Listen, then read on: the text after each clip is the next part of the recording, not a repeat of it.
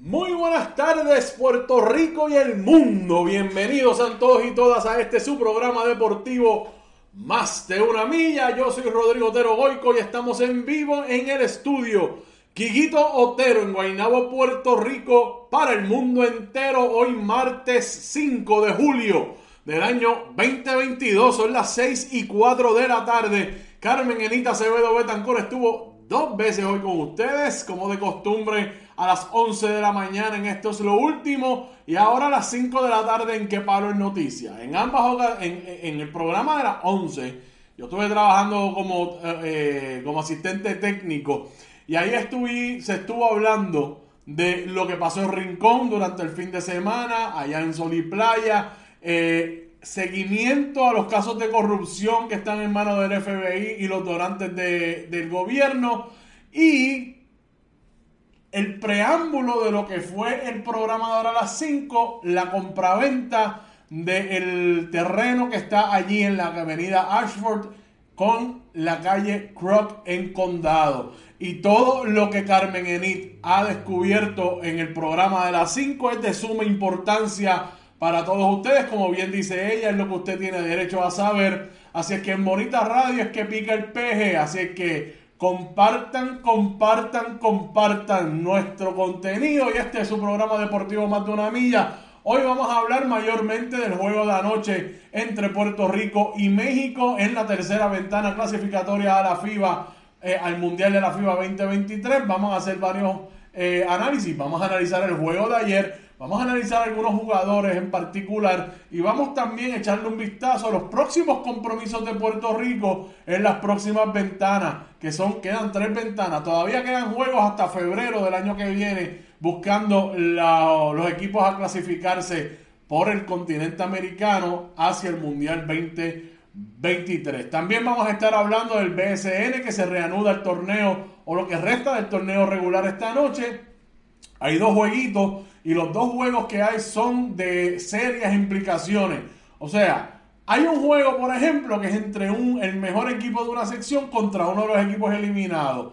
Pero es bien importante que ese eh, equipo que ya, que no, que el agresivo, que es el primero de la sección A, gane ese juego para poder asegurar algo muy importante en la postemporada. El otro juego, los Atléticos y los Piratas. El que pierda se gana el premio. ¿De cuál es el premio? Vamos a hablar hoy.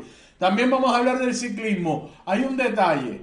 En estos primeros juegos caribeños que se dieron en Guadalupe, donde nuestra delegación ganó 35 medallas, llegaron segundos en el medallero, hubo dos medallas y una de eh, en ciclismo, debo decir, y una de ellas fue de oro. Esa medalla es histórica. Y además tenemos que entonces eh, hablar de la reafirmación del crecimiento del ciclismo en Puerto Rico, lo que uno ve en la calle con los resultados que uno ve entonces en competencias como esta y los exponentes que Puerto Rico ya tiene en, sitios bien importantes en el deporte del ciclismo alrededor del mundo.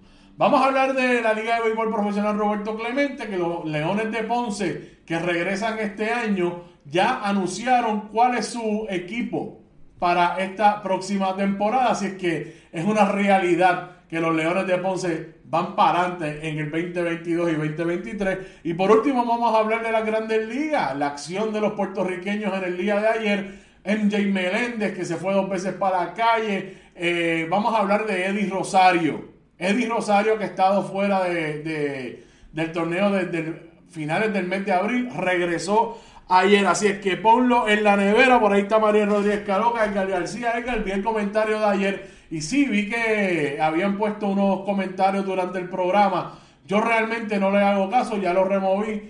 Eh, si en efecto hay personas con esa necesidad y unos canales eh, para eso, yo recomiendo que todo lo que se, todo lo que vuela mal es que está malo. Así es que no lo toquen ni con un palito largo. Hay unos mecanismos para recaudar que, son legítimos y uno puede, eh, a las personas que están interesadas en hacer donaciones, pues te dan, eh, tienen recursos para confirmar que en efecto es legítima la recolecta. Así es que eh, gracias Edgar por estar pendiente. Bueno, hoy seguimos para adelante, vamos para adelante, para adelante, para adelante. Recuerden que estamos en nuestra página de internet, bonitarradio.net que ahí puede acceder todo nuestro contenido, puede hacer donaciones a través de PayPal y tarjetas de crédito, que esas donaciones las puede hacer también a través de ATH Móvil. Búsquenos en la sección de negocios como Fundación Periodismo 21, rápido y fácil.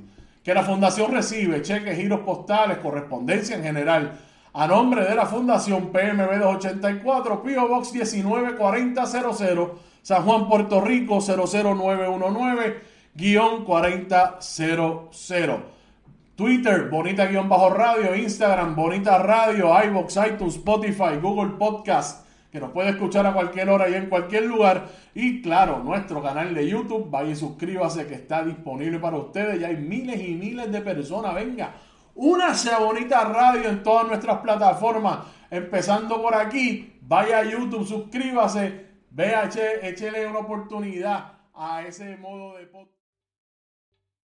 ¿Te está gustando este episodio? Hazte fan desde el botón Apoyar del podcast de Nivos. Elige tu aportación y podrás escuchar este y el resto de sus episodios extra. Además, ayudarás a su productor a seguir creando contenido con la misma pasión y dedicación.